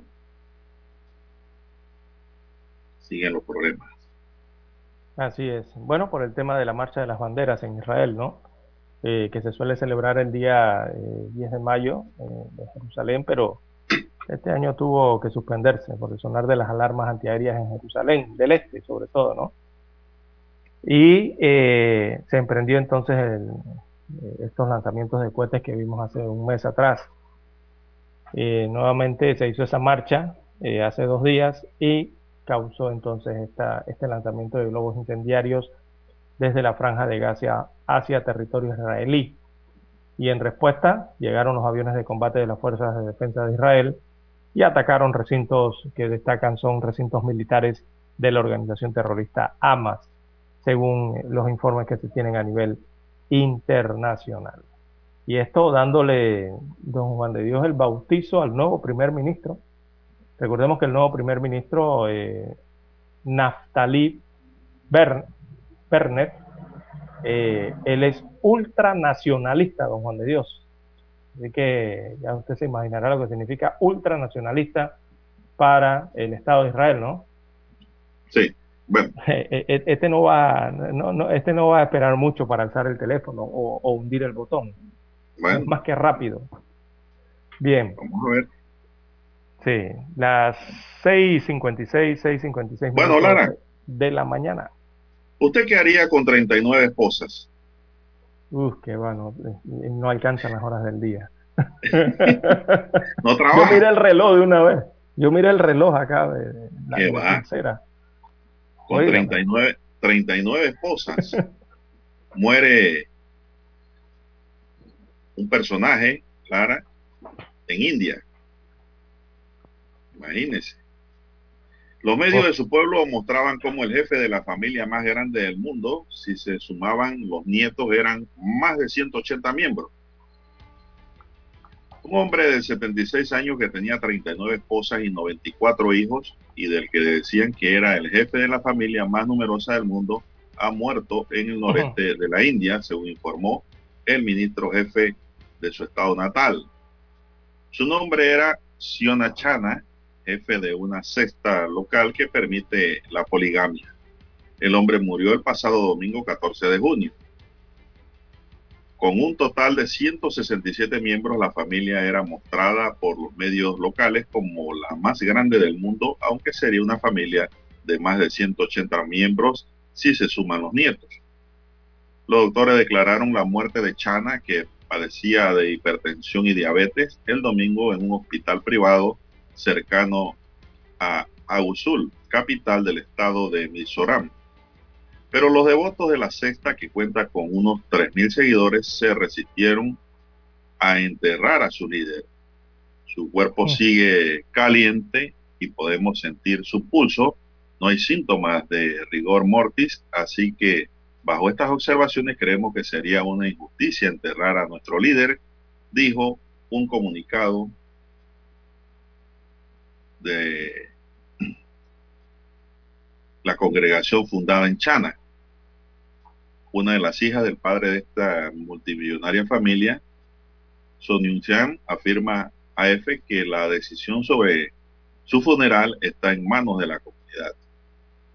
El líder de la secta fundada por su abuelo alcanzó con el tiempo un estatus de celebridad local. Como no va, usted esas fotografías que rondaron en donde él aparece, bueno, se para frente a la cámara, ¿no? Y detrás aparece como si fuese, usted ve así las graduaciones en las universidades, en los colegios, que a todos los reúnen para la foto final. Bueno, igualito. Y él adelante, ¿no? Y todos los que están eh, detrás, don Juan de Dios, son sus hijos, sus nietos. Increíble la cantidad de, de, de, de familiares, ¿no? Bueno, y ese pueblo Lara donde él vivió se convirtió en una gran atracción turística a causa de la gran familia. Me supongo, ¿no? La gente quiere saber. Así que todo el mundo quería ver y conocer y estrecharle la mano a los miembros de esa familia gigante. Y sobre todo al líder de esta secta cristiana, ¿no? Así es, 39 esposas tenía. Eso es como tener 39 carros, Lara. Así es. Usted nada más va a usar uno. No hay mesa. Los 39. Usted se imagina la hora de, de, la, de la, comida, de la es imposible. No hay mesa de tamaño para sentar a 39 esposas y, y colocar dentro de un salón otras mesas más para los hijos, para los, nietos. Imagínese usted. Usted se imagina usted sentado allí, digo, pues, eh, usted en la mesa, ¿verdad? Eh, con ya toda la comida servida, y allí usted sentado con 39 esposas. Hombre, ¿Cómo será esa cena? La gran pregunta es, ¿esas 39 esposas serán fieles? Por eso digo, ¿cómo será esa cena? Es una pregunta que queda al aire. ¿Cómo sería el ambiente de esa cena?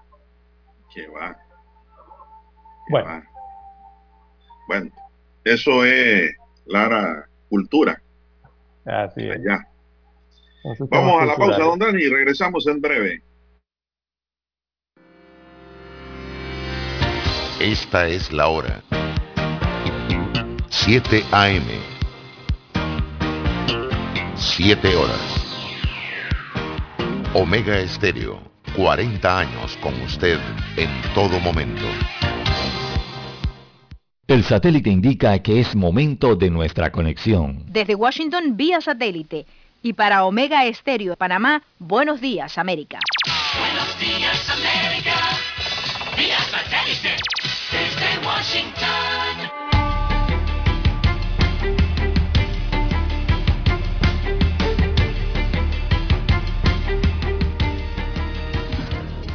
En la cumbre entre el presidente Joe Biden y el líder ruso Vladimir Putin, ambos anunciaron medidas concretas para enviar un mensaje de estabilidad al mundo. Describiendo la cumbre como productiva, terminó la histórica reunión entre el presidente Joe Biden y el mandatario ruso Vladimir Putin, encuentro en el que el líder estadounidense dejó claras las prioridades de su administración. El presidente Putin y yo tenemos la responsabilidad única de manejar dos países poderosos y orgullosos. Es una relación que tiene que ser estable y predecible y debemos ser capaces de cooperar en nuestros intereses mutuos. Celia Mendoza, Voz de América, Ginebra. La Organización Panamericana de la Salud advirtió sobre el incremento de nuevos contagios de coronavirus en la región. La incidencia de nuevos casos en Centroamérica está en alza, pero naciones como Costa Rica y Honduras han experimentado un descenso durante las últimas dos semanas. México ha notificado una leve reaparición de casos en las últimas dos semanas. Cuba y la República Dominicana siguen siendo los factores determinantes de la mayoría de los casos nuevos en el Caribe, mientras que Trinidad y Tobago sigue notificando tasas de mortalidad altas. José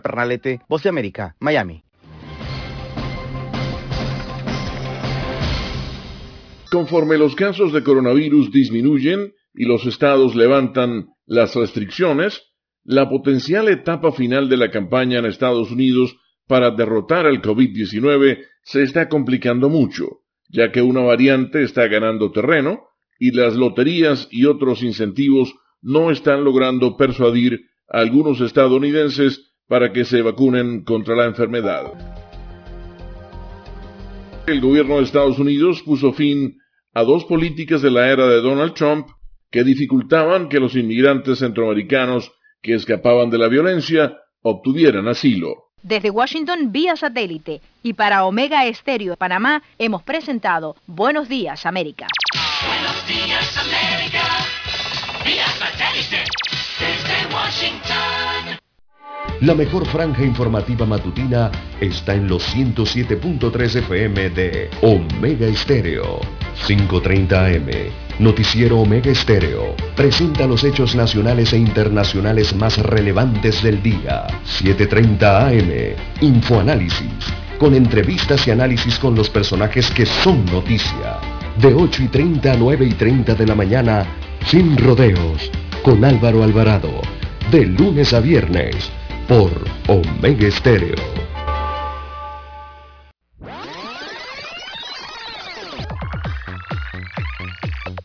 Omega Stereo tiene una nueva app. Descárgala en Play Store y App Store totalmente gratis. Escucha Omega Stereo las 24 horas donde estés con nuestra aplicación 100% renovada.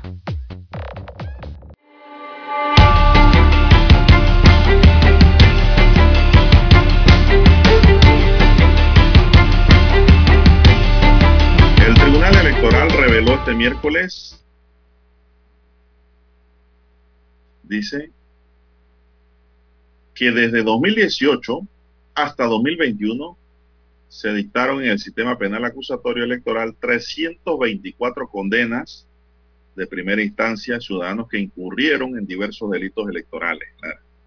324 condenados hay, primera instancia.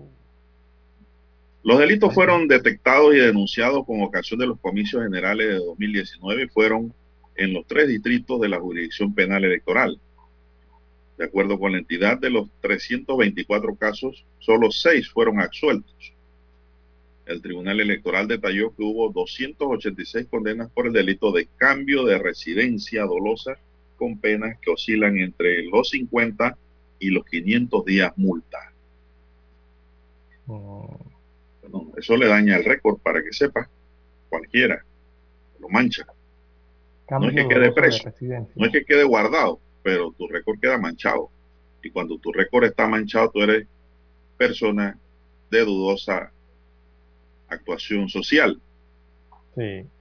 Mientras No, que llamó los la- tres casos por falsificación o firmas alteradas recibieron sanción de 50 hasta 150 días multa. 33 casos de falsificación de firmas. Me imagino, Lara, que ahí también están incluidos mucha gente que recogieron firmas sin ningún tipo de control para los precandidatos y candidatos independientes. Yo siempre critiqué esa forma en cómo se manejaba eso. No habían reglas básicas para eso. También se detectó un caso por doble voto que fue sancionado con un año de prisión e igual tiempo para las penas accesorias cuya pena de prisión fue reemplazada por 150 días multa. Se lograron, según el Tribunal Electoral, cuatro sentencias condenatorias por el delito de declaración falsa ante la autoridad electoral con penas impuestas de tres a cuatro meses de prisión como pena principal y la inhabilitación de funciones públicas y suspensión de los derechos ciudadanos por el término de un mes. En estos últimos casos, la pena principal de prisión fue reemplazada por multa entre 90 y 120 días, detalló el tribunal en una nota de prensa divulgada ayer. En 2019 se emitieron 22 condenas, mientras que en 2000 en 2018 se emitieron 22 condenas, mientras que en 2019 se detectaron 146 sentencias, se dictaron sentencias condenatorias. En tanto que en el 2020 los jueces condenaron a 67 personas y en lo que transcurre 2021 van 89 condenas en firme, César. O sea Pero sí, el delito que más sobresale es el cambio de residencia, doloso. do- el cambio doloso de residencia. Sí, e- en derecho, don Dios. El cambio doloso de dolo. residencia. El dolo eh, es la voluntad deliberada de cometer un delito a sabiendas de su ilicitud, ¿verdad? Eso es lo que se refiere el dolo cuando le hablan de esos eh, delitos por dolo, ¿no? Eh, que implica toda esa voluntad maliciosa de, de engañar a alguien o de incumplir una obligación, por ejemplo, en los actos jurídicos. Pero es, bueno, cometer un delito a sabiendas de que es un delito. Eso es el dolo de que se refiere el cambio de residencia. No, es el juega vivo, Lara. Exacto, sí. Pocas palabras en buen panameño. Es el juega vivo. Sí, es que me llamó la atención la- el titular de la nota del diario La Prensa, porque habla hasta el año 2021 eh, y, y destaca muchos cambios de residencia. Y sobre todo ahora en pandemia, don Juan de Dios, que muchos, muchos ciudadanos han optado, eh, no sé si sea doloso o no, pero muchas personas han optado en cambiar de residencia, sobre todo cambiar sus residencias hacia el distrito capital, don Juan de Dios, personas que viven en el interior del país. ¿Y por qué lo han hecho? Porque eh, al cambiar de residencia, inmediatamente usted aparece en el sistema, en el padrón electoral eh, de esa nueva residencia, por ejemplo, puede ser, no sé, Juan Díaz, Chilibre, Bellavista, cualquier corregimiento de la ciudad capital. Y al aparecer allí, las personas lo hacían, algunos lo hacían esto por el hecho de tratar de adelantar la vacunación, ¿verdad? De sus Lara, adultos pero mayores, eso, de sus eso, familiares adultos usted habla, mayores. eso que usted habla no se ha explicado por parte de las autoridades. Si alguien del interior vino a Panamá y reportó que, había, que vive en Panamá y por tanto fue vacunado en Panamá, si eso le produciría automáticamente un cambio de residencia. Eso no se ha hablado sobre No, ello. no, no, al revés. Cambiaron la residencia en el Tribunal Electoral para aparecer en el padrón electoral y poder vacunarse en estos corregimientos Pero- de la ciudad en donde se digo, inició el proceso de vacunación. Le pregunto. Pero no creo que sea ¿estamos algo el doloso. periodo? ¿Estamos en No, el en este periodo de periodo, de este residencia? periodo. En este año periodo. 2019-2020, 2020, perdón. Eh, los cambios de residencia tienen un periodo dentro del Tribunal Electoral. Mm. Eh, no es que eso lo atienden todos los días. Eso hay un periodo. Por eso le estoy haciendo la pregunta. Eh, Me parece pero, que no eh, estamos en ese periodo. Pero registrarse automáticamente cambia la residencia, don Juan de Dios. Por eso es la que hago la pregunta. Las autoridades no han aclarado eso. Si esos cambios producen cambios en tu registro en el Tribunal Electoral. Más que Por todo eso- aquí se refiere en Lara es a los cambios de residencia fraudulenta, es decir, usted va a ser candidato a representante, a diputado, alcalde por Coclé, pero reside acá en Panamá. Automáticamente yo me cambio que vivo allá en- con un familiar, un amigo y pongo ese local como residencia, pero es para votar por usted en perjuicio del resto de los candidatos. Ese es el juega vivo y el cambio de residencia doloso. Ese al Que se refiere el Tribunal Electoral. Del 2018 al 2021. Así Bien, bueno, esas son si otras usted aristas, tiene ¿no? casa en el interior y en Panamá, es otra cosa. Eso es otra cosa. Si usted tiene casa en el interior, aunque dicen que la residencia es el lugar donde usted ve- vive constantemente, donde pernocta. donde pernota, pero digo, es un tema que no se ha agotado en el debate. Mm. Inclusive, eh, muchos ponen como residencia el lugar de trabajo. Viven en Coclé, pero trabajan acá y pasan el mayor tiempo acá, en el trabajo. Ponen ese lugar de trabajo como residencia. Son temas que no se han agotado y no se han esclarecido por dar más democracia que se diga los cuatro vientos que existen en el país. Yo creo que en eso se tiene que ser más claro, ¿no? Y preciso. Y divulgar las cosas a tiempo para que el ciudadano vaya entendiendo mejor el sistema y que no se vayan cambiando de residencia para votar por X o Y candidato en el periodo pues de cambio de residencia. En eso pues yo creo que hay que actuar Lara también. Porque la idea de que no hayan condenado, hombre, que no hayan condenado a nada, que haya una ciudadanía ejemplar. Yo creo que ese es el norte para que el país avance. Pero mientras exista el juega vivo, no vamos a avanzar. Para Bien, y hablando de, sí, y hablando de residencias, don Juan de Dios, las 7:12 minutos de la mañana, eh, habrá unas residencias en Ciudad Capital que no tendrán agua este día sábado, don Juan de A ver Dios. qué está pasando. Víspera del día del, Día del Padre. Eh, sí, sí, eh, el IDAN ha informado que el sábado eh, un evento registrado en la línea de conducción 16, de 16 pulgadas de la vía Centenario a la altura de Alta Plaza Mall. Eh, se registró una- un evento allí y este sábado entonces van a atender eh, la reparación de eso. Así que los trabajos para corregir esa falla se realizarán a partir de las 9 de la mañana y se extenderán hasta las 6 de la tarde de este sábado. Durante esas maniobras eh, se desarrollará, se, van a tener que cerrar el sistema, por lo que se registrará un servicio irregular. Prácticamente no tendrán agua las siguientes localidades allí en esta área de Ancón, que son Plaza Centennial, Alta Plaza Mall, Altos de, del Parque, Rainforest Village, Alta Mira Gardens y el Estadio Nacional Rod Caru. Así que a los residentes de estas áreas en el corregimiento de Ancón a tomar las debidas precauciones para el próximo sábado. Hay que abastecerse de agua. El 95% de, de las obstrucciones se deben a la forma irresponsable como algunos usuarios utilizan el sistema sanitario. Destaca a el IDAN. O sea que esto tiene que ver también con parte del alcantarillado. Así que van a corregir esa situación y se les recomienda entonces a los residentes de estas áreas a tomar las medidas necesarias del abastecimiento para este día sábado. Ya lo saben los amigos en Ancón, en estas áreas cercanas al Centennial, a Centennial, ¿no? Como se le conoce a este sector. Bien, las 7.14, 7.14 minutos de la mañana en todo el territorio nacional. Hay que hacer la pausa, don Juan de Dios. Retornamos. Omega Stereo tiene una nueva app. Descárgala en Play Store y App Store totalmente gratis. Escucha Omega Stereo las 24 horas donde estés con nuestra aplicación totalmente nueva.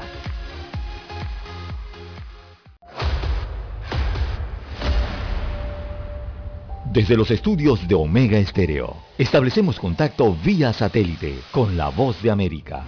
Desde Washington, presentamos el reportaje internacional.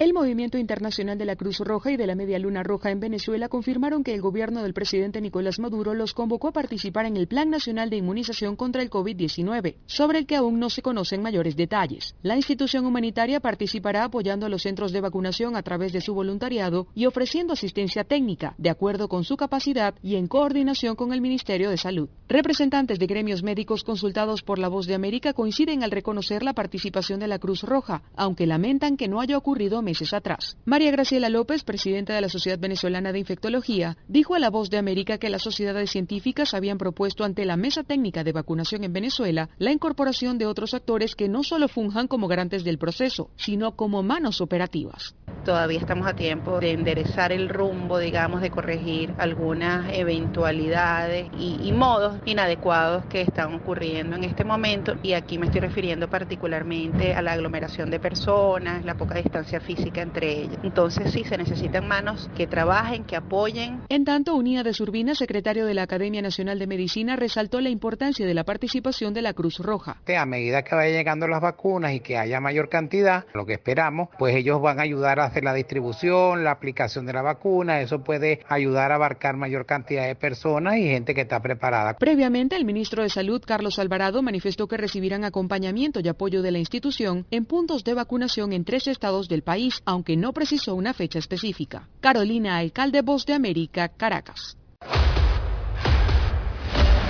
Escucharon vía satélite desde Washington el reportaje internacional. Para anunciarse en Omega Estéreo, marque el 269-2237. Con mucho gusto le brindaremos una atención profesional y personalizada. Su publicidad en Omega Estéreo. La escucharán de costa a costa y frontera a frontera. Contáctenos 269-2237. Gracias.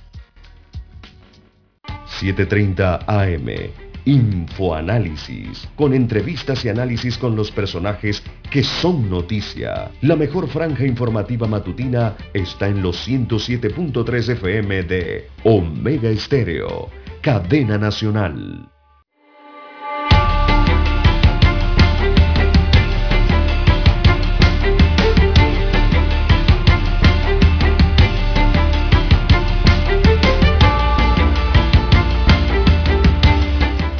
Bien, señoras y señores, bien, señoras y señores, entre de último la música se quedó arriba. Eh, matan a cuatro en 15 horas en San Miguelito, Lara. Y una lluvia de balas Sí, allá en San Miguelito. criminalidad en las calles, no hay forma, no hay forma de detenerla. Cambian jefe de policía, quitan jefe de policía, jubilan policía, nombran policía y nada, Lara. ¿Qué significa? Que no hay un plan estratégico para enfrentar el crimen. Muchos dirán, no, pero es que la policía no es adivina para estar donde, en el lugar donde van a ejecutar un delito. Sí, pero para eso están los planes estratégicos, Lara, preventivos. Sí, y de prevención, exactamente. Así es, para castigar y 15. para, para disuadir de actos ilícitos. Y para educar. Y para educar a la población, don Juan de Dios. 15 horas, hombre. 15 horas. Eh, tiñeron de sangre entonces gobierno varios sitios en el distrito de San Miguelito. para detener la criminalidad. Aquí es, como quien dice, como salga el asunto. Sí. Oiga, y esas, ejecu- Esas Lara, no se ejecuciones, te escucha. eh, esas ejecuciones se dieron incluso a en hora del día, en la luz del día, de. Dios. Esas ejecuciones se, se verificaron a plena luz del día, don Juan de Dios. Eh, don Bosco, en Sinaí, y en Omar Torri- en Torrijos Carter, perdón, en Torrijos Carter, eh, fueron los ataques de estos gatilleros sin escrúpulos eh, que cometieron entonces estos asesinatos, acabando con la vida de sus rivales, según destacan las notas de los sucesos hoy en diversos periódicos de la localidad. Increíble, ¿no? La situación que se presenta en San Miguelito. Por ninguno de los cuatro muertos eh, hubo personas aprendidas y las autoridades investigan si estas muertes guardan relación entre sí, ¿no? Eh, de lo que se ha producido en San Miguelito. Bien, las 7.20, 7.20 minutos eh, de la mañana en todo el territorio nacional. Bueno, en otro tema, señoras y señores. Señores, en otro tema tenemos que Cristiano Adame Lara será el nuevo presidente de la Asamblea Nacional. El diputado Cristiano Adame obtuvo 24 votos de los 35 que integran la bancada del PRD para su candidatura a la presidencia de la Asamblea. Kaira Harding irá para la primera vicepresidencia, mientras que el Molirena designó a Miguel Fanovich para ocupar la segunda vicepresidencia. Sucedió ayer. El PRD como mayoría decide ahí en la asamblea quién va a presidir ese órgano del Estado.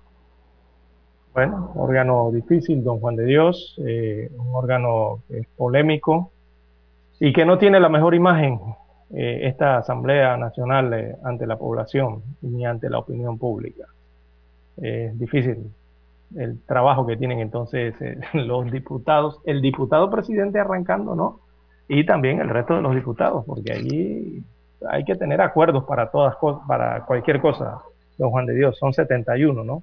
Y ahora estos serán dirigidos por Cristiano Adames, cuya bancada estará liderada por Jairo Salazar, conocido como por eh, su sobrenombre, ¿no? Allá en Colón, que es eh, Bolota, y que tienen la mayoría entonces eh, de los ocupantes del Palacio Legislativo.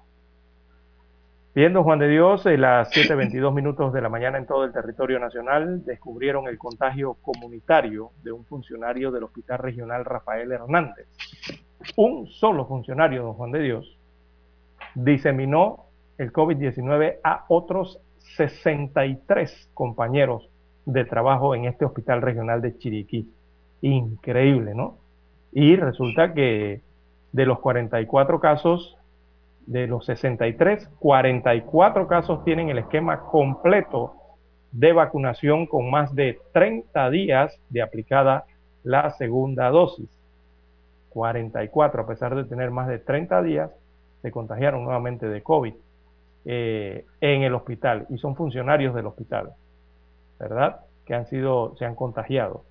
Oiga, ¿y, y, por qué el, el, resto de los 44, los otros veintitantos, 19 creo que son, o 18, eh, no tienen el esquema completo de vacunación? Si ellos fueron de los primeros, el, el, los empleados sanitarios a nivel nacional fueron de los primeros en recibir las dosis. Es raro, ¿no? Que no hayan podido cumplir con el esquema completo hasta esta altura del partido o de la vacunación. Bueno, habrá eh, sus explicaciones, pero son 63 funcionarios de este hospital que fueron contagiados por un compañero de trabajo. Imagínense usted, en pleno hospital.